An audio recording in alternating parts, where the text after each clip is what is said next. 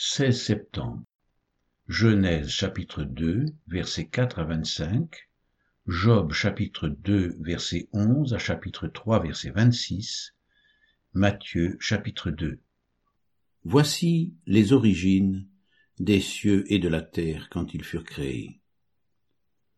Lorsque l'Éternel Dieu fit la terre et les cieux, aucun arbuste des champs n'était encore sur la terre, et aucune herbe des champs ne germait encore car l'Éternel Dieu n'avait pas fait pleuvoir sur la terre, et il n'y avait point d'homme pour cultiver le sol.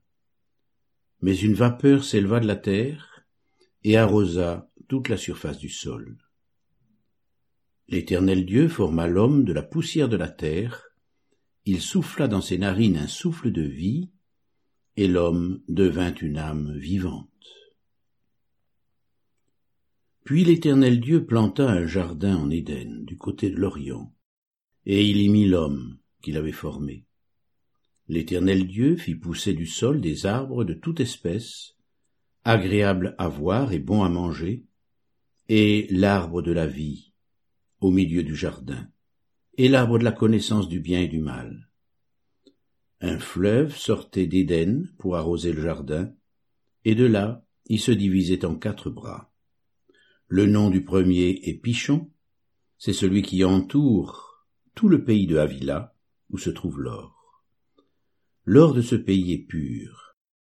On y trouve aussi le bdellium et la pierre d'onyx.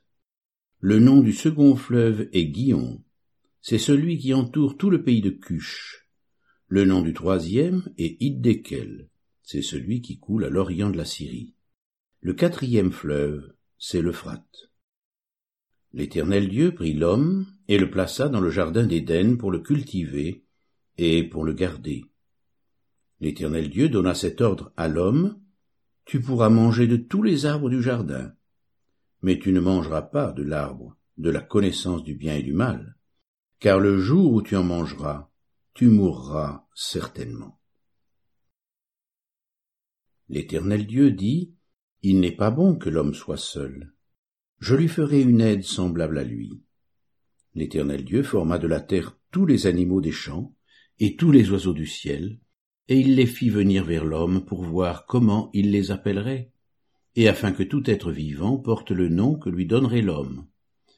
Et l'homme donna des noms à tout le bétail, aux oiseaux du ciel, et à tous les animaux des champs, mais pour l'homme il ne trouva point d'aide semblable à lui. Alors l'Éternel Dieu fit tomber un profond sommeil sur l'homme qui s'endormit. Il prit une de ses côtes et referma la chair à sa place. L'Éternel forma une femme de la côte qu'il avait prise de l'homme, et il l'amena vers l'homme. Et l'homme dit, Voici cette fois, celle qui est os de mes os et chair de ma chair. On l'appellera femme, parce qu'elle a été prise de l'homme. C'est pourquoi l'homme quittera son père et sa mère, et s'attachera à sa femme, et ils deviendront une seule chair. L'homme et sa femme étaient tous deux nus, et ils n'en avaient point honte. Job chapitre 2 verset 11 à chapitre 3 verset 26 Trois amis de Job, Eliphaz de Théman, Bildad de Chouach et Tsophar de Naama, apprirent tous les malheurs qui lui étaient arrivés. Ils se concertèrent et partirent de chez eux pour aller le plaindre et le consoler. Ayant de loin porté les regards sur lui, ils ne le reconnurent pas, et ils élevèrent la voix et pleurèrent. Ils déchirèrent leurs vêtements et ils jetèrent de la poussière en l'air au-dessus de leur tête. Et ils se tinrent assis à terre auprès de lui sept jours et sept nuits, sans lui dire une parole, car ils voyaient combien sa douleur était grande. Après cela, Job ouvrit la bouche et maudit le jour de sa naissance. Il prit la parole et dit, Périsse le jour où je suis né, et la nuit qui dit, un enfant mâle est conçu. Ce jour, qu'il se change en ténèbres, que Dieu n'en ait point souci dans le ciel, et que la lumière ne rayonne plus sur lui, que l'obscurité et l'ombre de la mort s'en emparent, que des nuées établissent leur demeure au-dessus de lui, et que de noirs phénomènes l'épouvantent. Cette nuit, que les ténèbres en fassent leur proie, qu'elles disparaissent de l'année, qu'elles ne soient plus comptées parmi les mois. Que cette nuit devienne stérile, que l'allégresse en soit bannie, qu'elle soit maudite par ceux qui maudissent les jours, par ceux qui savent exciter le Léviathan. Que les étoiles de son crépuscule s'obscurcissent, qu'elle attende en vain la lumière, et qu'elle ne voit point les paupières de l'aurore, car elle n'a pas fermé le sein qui me conçut, ni dérobé la souffrance à mes regards. Pourquoi ne suis-je pas mort dans le ventre de ma mère? Pourquoi n'ai-je pas expiré au sortir de ses entrailles? Pourquoi ai-je trouvé des genoux pour me recevoir et des mamelles pour m'allaiter?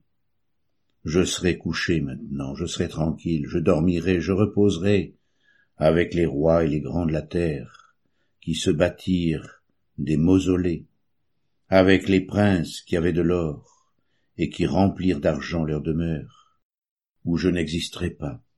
Je serai comme un avorton caché, comme des enfants qui n'ont pas vu la lumière. Là ne s'agitent plus les méchants, et là se reposent ceux qui sont fatigués et sans force. Les captifs sont tous en paix, ils n'entendent pas la voix de l'oppresseur. Le petit et le grand sont là, et l'esclave n'est plus soumis à son maître.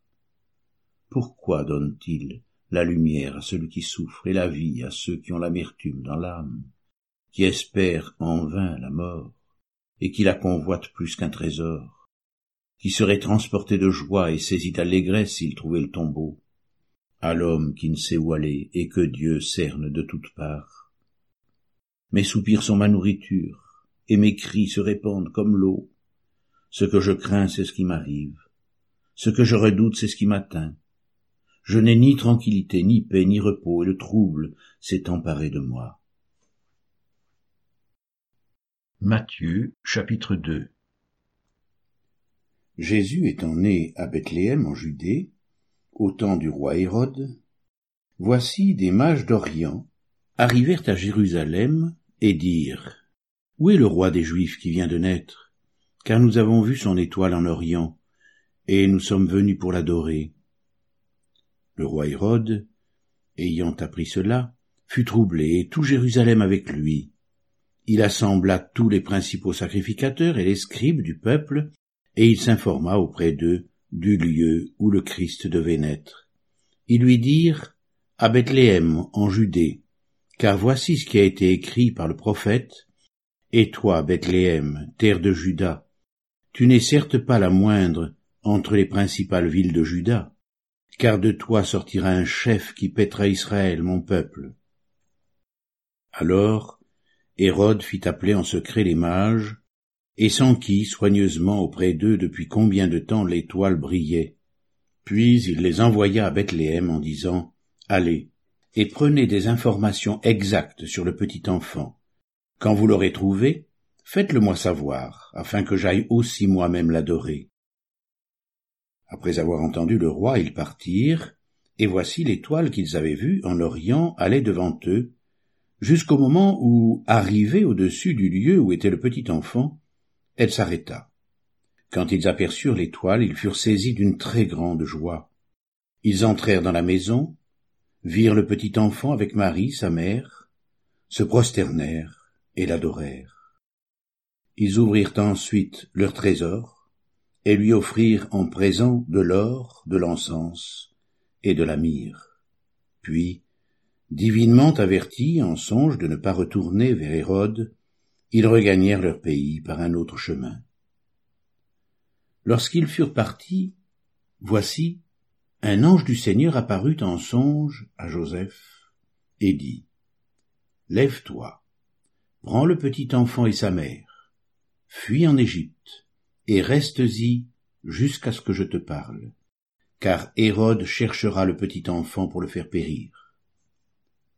Joseph se leva, prit de nuit le petit enfant et sa mère, et se retira en Égypte. Il y resta jusqu'à la mort d'Hérode, afin que s'accomplisse ce que le Seigneur avait annoncé par le prophète, J'ai appelé mon fils hors d'Égypte. Alors Hérode, voyant qu'il avait été joué par les mages, se mit dans une grande colère, et il envoya tuer tous les enfants de deux ans et au-dessous qui étaient à Bethléem et dans tout son territoire, selon la date dont il s'était soigneusement enquis auprès des mages. Alors s'accomplit ce qui avait été annoncé par Jérémie le prophète. On a entendu des cris à Rama, des pleurs et de grandes lamentations. Rachel pleure ses enfants et n'a pas voulu être consolée, parce qu'ils ne sont plus. Quand Hérode fut mort, voici un ange du Seigneur apparut en songe à Joseph en Égypte, et dit, Lève-toi, prends le petit enfant et sa mère, et va dans le pays d'Israël, car ceux qui en voulaient à la vie du petit enfant sont morts. Joseph se leva, prit le petit enfant et sa mère, et alla dans le pays d'Israël. Mais ayant appris qu'Archélaüs, régnait sur la Judée à la place d'Hérode son père, il craignit de s'y rendre, et divinement averti en songe, il se retira dans le territoire de la Galilée, et vint demeurer dans une ville appelée Nazareth, afin que s'accomplisse ce qui avait été annoncé par les prophètes, il sera appelé Nazaréen.